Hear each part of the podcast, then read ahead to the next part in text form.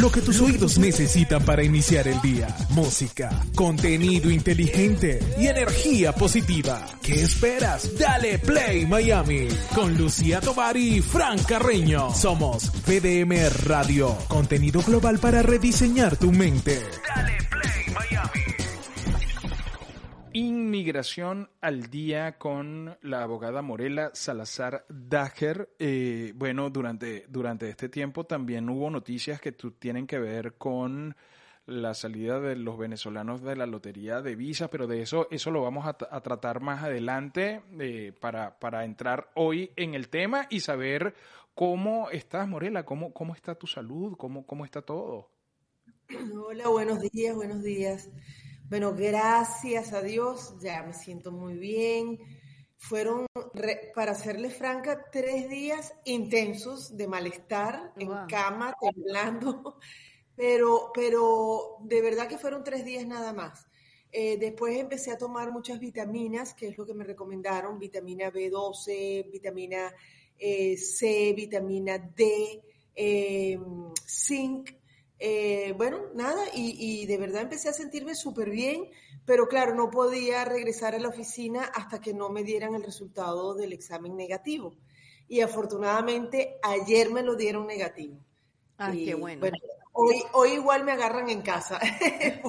voy, más tarde. Ah, ok, ok, ok. Sí, estábamos, estábamos pendientes la semana pasada. Dijimos, no, la abogada Morela se siente mal y bueno, toda la gente en el chat, que se mejore pronto, aquí la esperamos, que se recupere y todo eso, porque bueno, es parte de nuestra comunidad y, y, y, uno viene, la viene cultivando, uno viene dando consejos y creo que eh, eso es cosechar lo que uno ha ido sembrando, Morela, como es tu caso. Sí, señor. Bueno, qué bonito, de verdad que, que me me alegra muchísimo saber que la gente está ahí eh, orando, rezando por uno. De verdad, mm, agradecida profundamente.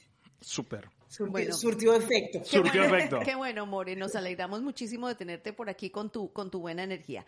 Vamos a, hoy vamos a tratar un tema que nos había quedado pendiente de, de ese día y es la, las, que, las visas familiares. Em, entonces, bueno, vamos a hablar de eso porque creo que tiene, eso tiene muchísimo de donde, muchísima tela de dónde cortar porque se puede hacer a nivel de, empresas o, em, así que bueno, ahí te doy la palabra. Ok, eh, bueno, la visa familiar entiendo que se refieren a la petición familiar. Eh, fíjate, eh, muchas veces los, los términos, digamos, o, los, o los, eh, los nombres que se le dan a los procesos tienden a confundir y a confundir en general al, al, cliente potencial, ¿verdad? Que no entiende muy bien de las diferencias técnicas, digamos, en cada cosa. Por lo tanto, llamemos esto peticiones familiares, que en alguna otra ocasión hemos hablado eh, de ello.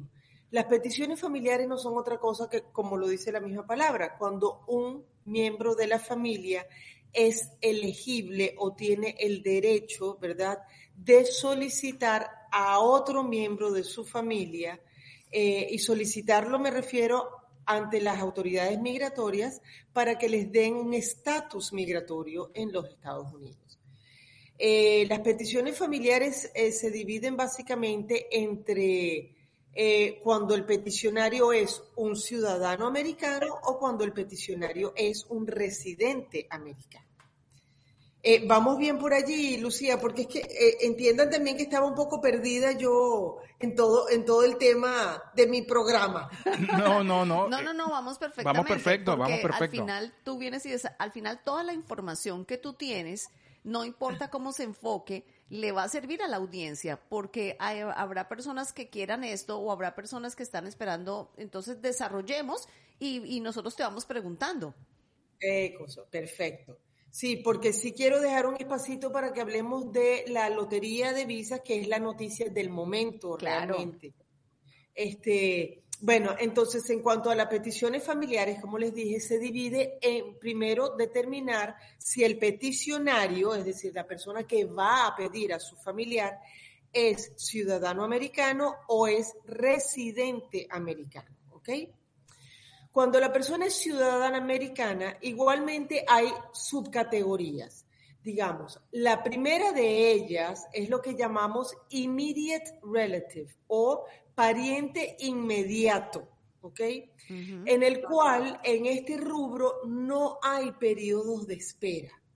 ¿Y quiénes son los parientes inmediatos de un ciudadano americano? Pueden ser o tus padres, es decir, en línea ascendente, que es en el único caso que puedes pedir en línea ascendente, o tu cónyuge o tus hijos menores de 21 años. Eso es directamente el immediate relative, es decir, que no hay periodos de espera. Mm. Una vez que se haga la petición, de inmediato se hace disponible un número para que esa persona se convierta en residente permanente. Ahora bien, aquí quiero, como siempre, manejar las expectativas, porque si bien es cierto, ya existe un número para esa persona tener un, alien number, como se llama, un, número de, donde está tu green card de, residente. De residente. Igualmente, los periodos, hay periodos de espera eh, en que se te emitan estos documentos, ¿verdad? Para que tú los puedas utilizar y para que los puedas, eh, eh, digamos, sacar el provecho y el beneficio de ellos. Entonces todo el mundo dice, sí, pero a mí me dijeron que era inmediato. Es inmediato la obtención del número. Sin embargo, tenemos que esperar su curso natural para que estas cosas se vayan gestionando y les vayan llegando los documentos pertinentes. Bueno, mira, More, voy a, voy a poner un ejemplo. hace claro, las cosas han cambiado muchísimo, pero precisamente por eso quiero poner el ejemplo.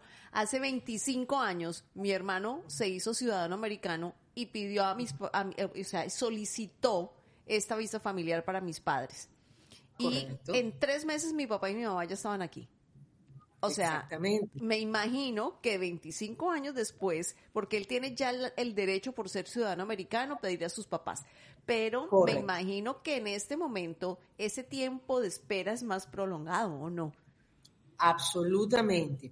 Y, lo que les iba a decir, fíjate, cuando uno solicita eh, esta petición familiar, ¿verdad? Esto es un formulario específico donde el ciudadano americano tiene que demostrar primeramente que es ciudadano americano y cómo adquirió esa ciudadanía americana, bien sea por nacimiento o naturalización. Y aparte de eso, tiene que demostrar el vínculo con las personas que está pidiendo. En el caso de tu hermano, para pedir a sus padres, tenía que haber incluido la partida de nacimiento, donde se verifique que estos dos señores son los padres de él. ¿Ok?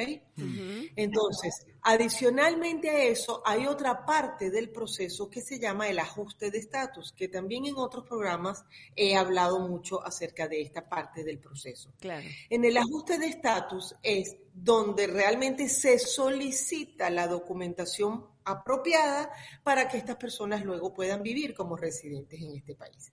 Por lo tanto, está la petición familiar, que es donde se basa el ajuste de estatus que es para que le emitan los documentos.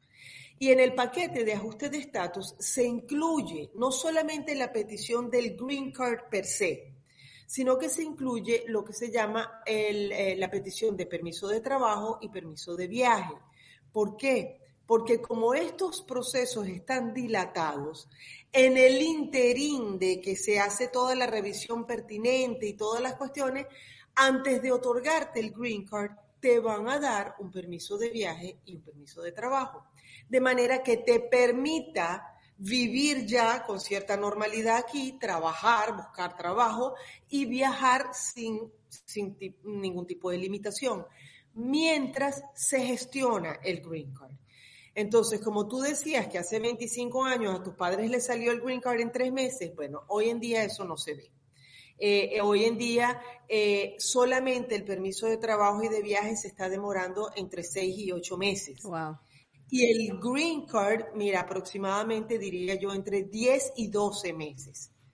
Y cuando es estos casos de, de immediate relatives, es decir, directamente tus familiares más directos.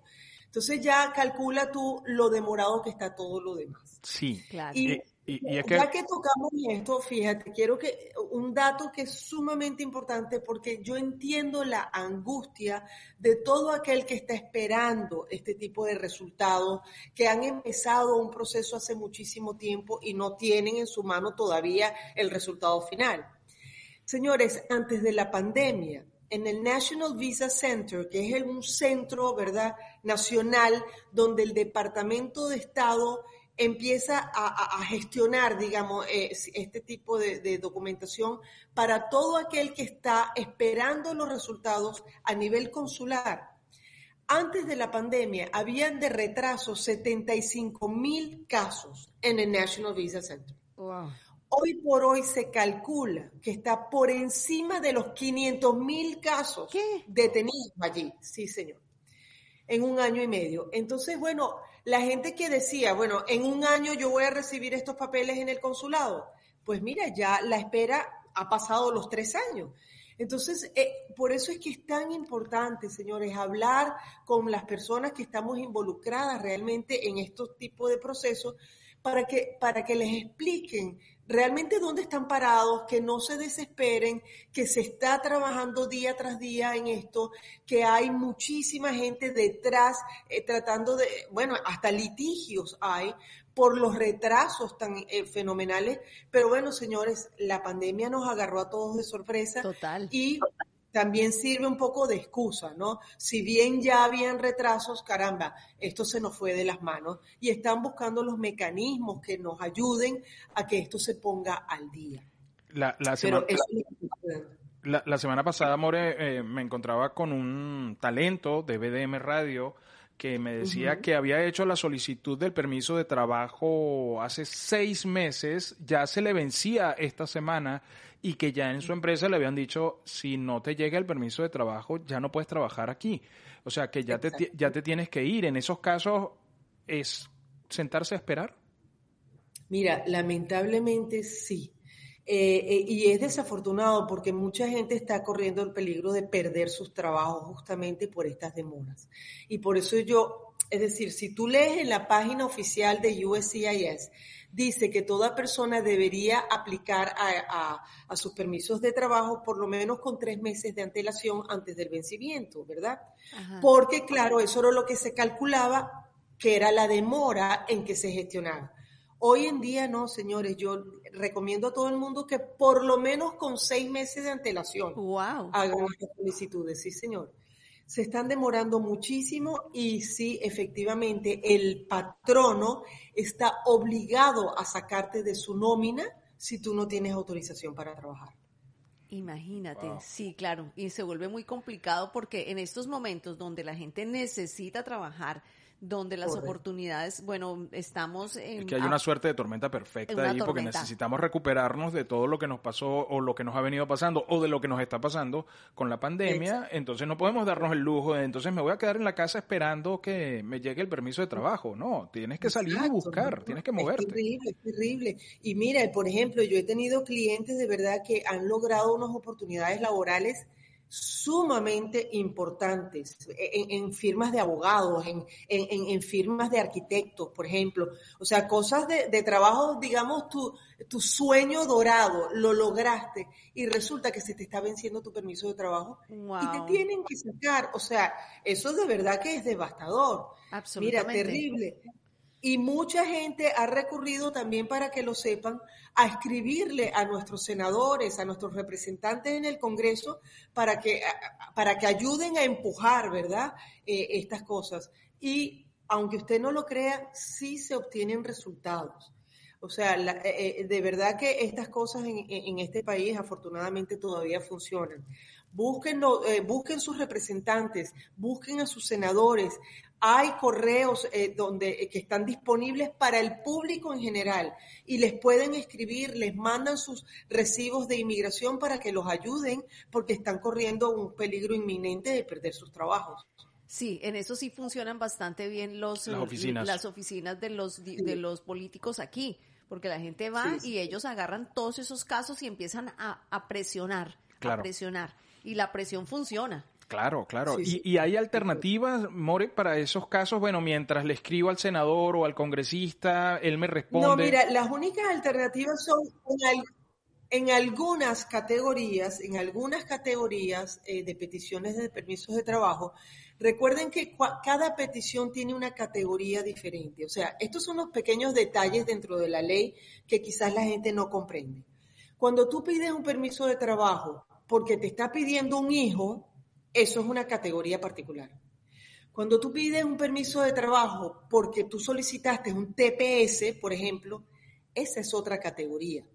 Cuando tú pides un permiso de trabajo porque tu esposa o tu esposo tiene una visa E2, eso es otra categoría de permiso de trabajo. Entonces, en distintas categorías que tienen una nomenclatura de letra y números, ¿verdad? Hay algunas de ellas que están amparadas dentro de la ley que cuando te llega el recibo, es decir, el acuse de recibo que ya pediste tu permiso de trabajo, ese recibo te extiende tu permiso de trabajo anterior por 180 días. O sea que por lo menos te da una ayudita allí, ¿no? Lo que hay es que buscar las categorías eh, que califican para esto. Eh, bueno, ahora sí, entrando en la materia de la lotería de visas con respecto a no solamente los venezolanos, porque he visto posts por ahí que dicen, bueno, sigan apoyando a Biden, ahora los venezolanos se quedaron sin la lotería de visas y este tipo de cosas que son posts manipulados lógicamente porque hay otras nacionalidades que están también, que lo sacaron del grupo y es porque existe un número de inmigrantes que pueden llegar y que pueden optar por la lotería para que la lotería esté activa o algo así. Entonces, eh, ha llegado el momento de aclarar todo esto y además hay mucha confusión porque manipularon mucho esa información. Ya los venezolanos no pueden, ya a partir de este año, eh, ya hay, hay mucha manipulación con esa información, More. Como, como todo, y con todo respeto a los periodistas, eh, esa es la tarea, ¿no? es confundir un poco al público. les explico un poquitito. Eh, la Lotería de Visas, como ustedes saben, es un programa que se ha llevado a cabo eh, cada año en este país, donde se rifan 55 mil residencias permanentes. Y esto es basado en la búsqueda de diversidad eh, dentro de los inmigrantes en los Estados Unidos. O sea, me parece un programa además maravilloso, hermosísimo y, es un regalo que nos da este país a todos los extranjeros, ¿verdad? Ahora bien, ¿cómo y en qué se basa este, este programa? Eh, primeramente, ningún país del mundo obtiene más del 7% de las visas que se están rifando. Entonces allí ya ustedes tienen que ver que hay una cuota determinada por país. Y por otro lado, ¿por qué se eliminan ciertos países de esta rifa? Ok, primero les explico. Hoy por hoy hay 19 países o regiones que están excluidas de esta lotería. ¿Y en qué se basa? no es en que el presidente Biden o el presidente Trump o el presidente fulano, no, no se basa en eso. Es solamente, una vez más, por las cuotas las cuotas de inmigrantes que se han recibido en el último año. Mm.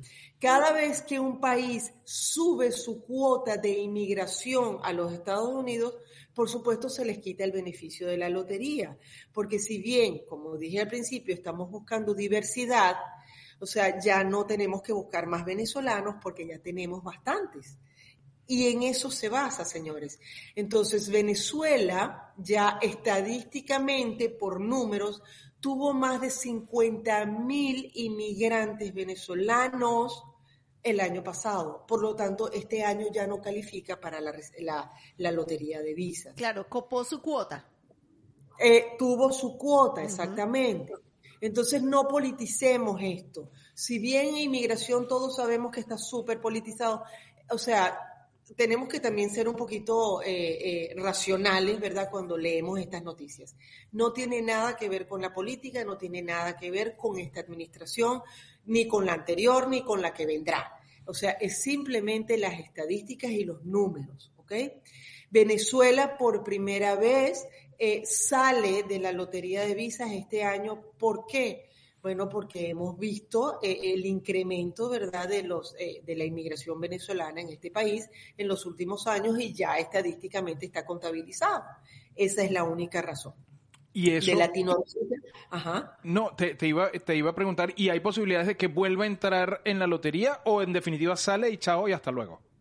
No, no, de, nunca nada es definitivo, eh, eh, Frank, porque recuerda que estas cosas van fluctuando, van cambiando, también depende de qué suceda en Venezuela. Este año, señores, a los venezolanos les otorgaron el TPS, por ejemplo, lo cual le permite a muchísima gente que estaba aquí ilegal, de alguna manera, buscar una vía legal de estar y de trabajar, ¿correcto? Uh -huh. Por lo tanto, o sea, te damos este beneficio y te sacamos de acá. ¿no? ¿Qué pasa? Si Venezuela, por ejemplo, y lo he dicho en otras ocasiones, transforma su realidad política y económica, ¿verdad? Si algún milagro sucede en, en ese país y, y, el régimen cae y empiezan a cambiar, ¿verdad? ¿verdad? Las políticas internas de Venezuela, bueno, por supuesto, el TPS no será renovado y probablemente en el futuro Venezuela vuelva a ser incorporada al, al, al, a la lotería de visa. Pero eso son cosas que vamos viendo en el tiempo, eso no es de un día a otro, eso no es al hacer así, o sea, tenemos que ver cómo empieza a manejarse incluso la inmigración venezolana. No sabemos qué va a pasar si Venezuela, por ejemplo, mañana cambiase su régimen. ¿Cuántos venezolanos de los que están en Estados Unidos vol volverían a Venezuela? Esas son las cosas que se van viendo en el tiempo. Hay mucha gente que yo conozco personalmente que están locos de que eso suceda para regresar. Sí. Hay otros que dicen, bueno, mira, es que ni que cambie, ya yo tengo mi vida hecha aquí, mis hijos están acá, o sea, mis nietos están naciendo aquí. Es decir, ya, ya la realidad de muchas familias cambió. Entonces, todas estas cosas las tenemos que ir evaluando en el tiempo. Sí, claro. correcto. Es que cada vez que postean un bodegón se van como 50. Dicen, no, eso, aquello, aquello está buenísimo y se van y después dicen, no, me vine y no era lo que tenía que hacer, etcétera. Absolutamente. Y eso, y eso aplica, tú, tú, ibas a hacer una pregunta, perdón. Eh, sí, bueno, que no, que iba a ser lo que decía Mori, que como el Departamento de Inmigración tiene unas políticas internas y ellos se rigen por esas políticas es internas. administrativo. Punto, es administrativo, o sea, las reglas son sí. estas y bueno, o sea, hay unos cupos para, digamos, llamémoslo así, aterricémoslo Exacto. en unos términos muy mundanos y muy... Eh, muy del día a día. Muy del día a día. O sea, en Venezuela tiene unos cupos y ya colmó, ya, ya agarró todos los cupos que tenía disponible para la lotería de visas. Eh, Punto. Por eso no va este año. Ese avión no lo podemos tomar. Ya se cubrieron Entonces, todos los cupos. Hay ya que está buscar listo. otro. Hay que buscar otro vuelo que salga en otra hora para pa, pa, pa y montarlo. También tenemos que... señores, y por eso nuevamente nuestro recordatorio semanal, el TPS. Mm. No lo deje pasar.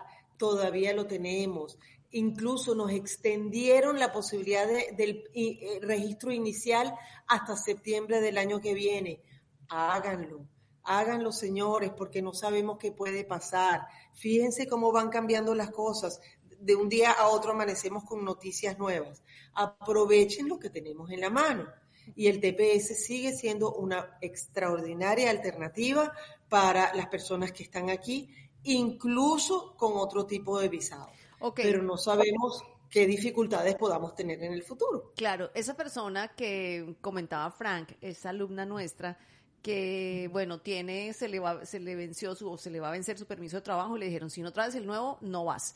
Eh, ¿Podría acogerse al TPS y eso la protegería?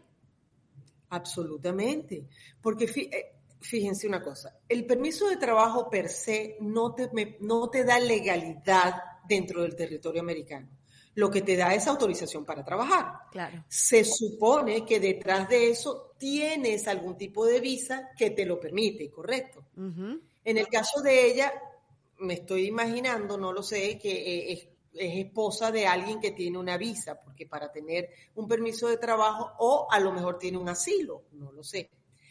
Si ella va a su entrevista de asilo o su esposo o esposa no tiene, eh, no puede renovar su visa que le permite a ella renovar su permiso de trabajo, pues señores, se queda sin permiso de trabajo y se queda sin estatus.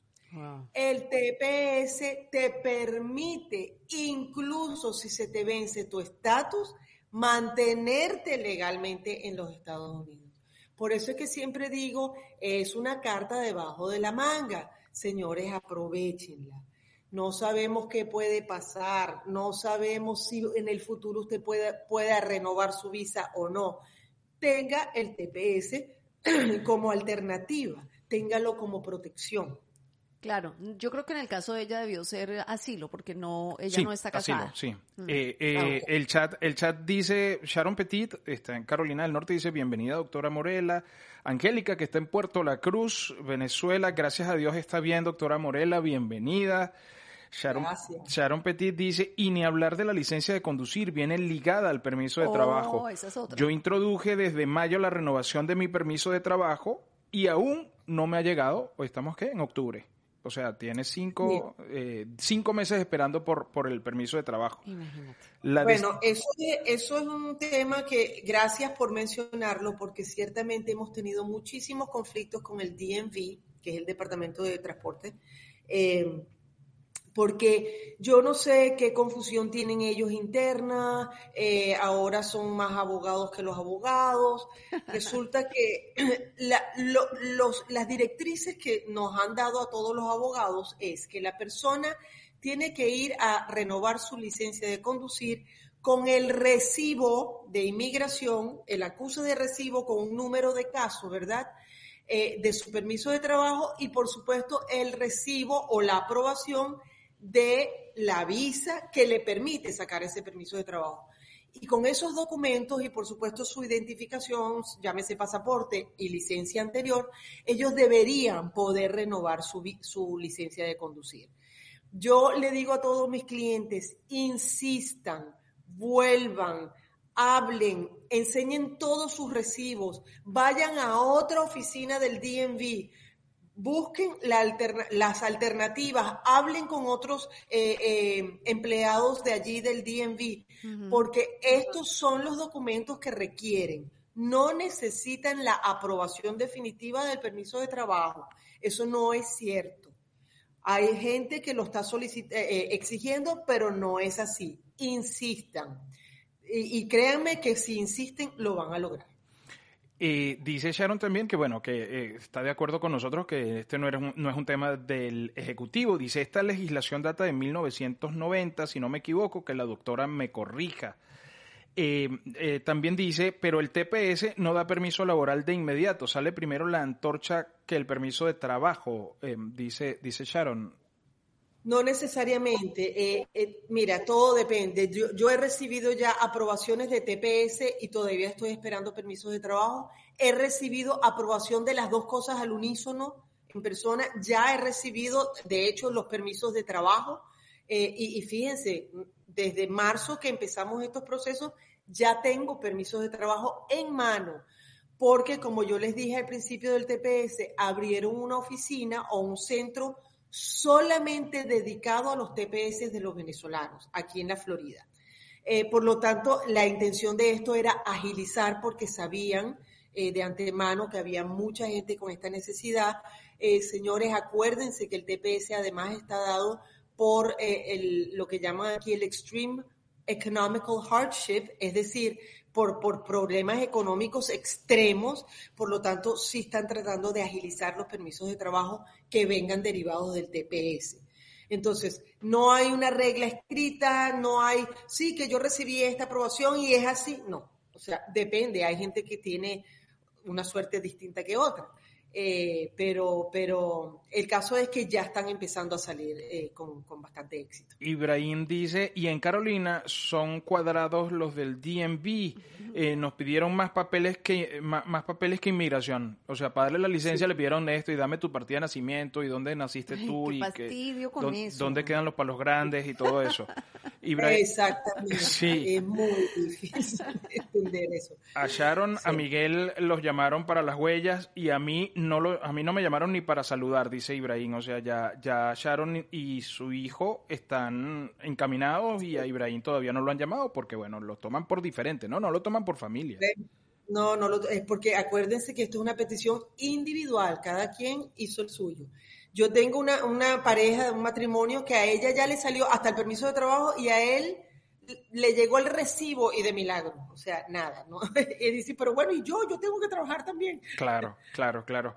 Mori, yo, yo te quiero pedir un favor encarecidamente. Cuando, cuando sucedan estas cosas, como pasó la semana pasada, de, de noticias que tienen que ver con la lotería de visas de los venezolanos y todo eso, no importa el día que sea. O sea, si tenemos que hablar un jueves de esto, nos conectamos Claro, y hablamos rápidamente para tratar de contrarrestar la desinformación. Porque inmediatamente Perfecto. salió eso, yo me metí en mi cuenta de Instagram eh, eh, y empecé a ver A todos los- a todos los 19 mil versiones A los de sí sí entonces 19 mil versiones de la de la lotería de visa que sí que ahorita sí no que hasta el mm, 2023 que no se puede que sí lo vas a poder hacer aquí que los venezolanos quedamos por fuera que en fin. Entonces creo que ah, ya a nivel de, de información, a nivel de compromiso social con nuestra comunidad, eh, yo quiero pedirte el favor de que si tienes un chancecito, nos robamos 20 minutos de tu tiempo, que sé que es bien apremiante, y nos conectamos y decimos, mira, eh, aquí tenemos información lo más reciente y yo en lo, en lo particular, parte de lo que dijiste hoy lo voy a colgar en mis redes, en mis redes personales para, para, para dar la información. Perfecto, muchísimas gracias, Fran, y por supuesto cuenta con eso, así será. Sí. Es que tenemos que, que jugarle adelante a la inmediatez.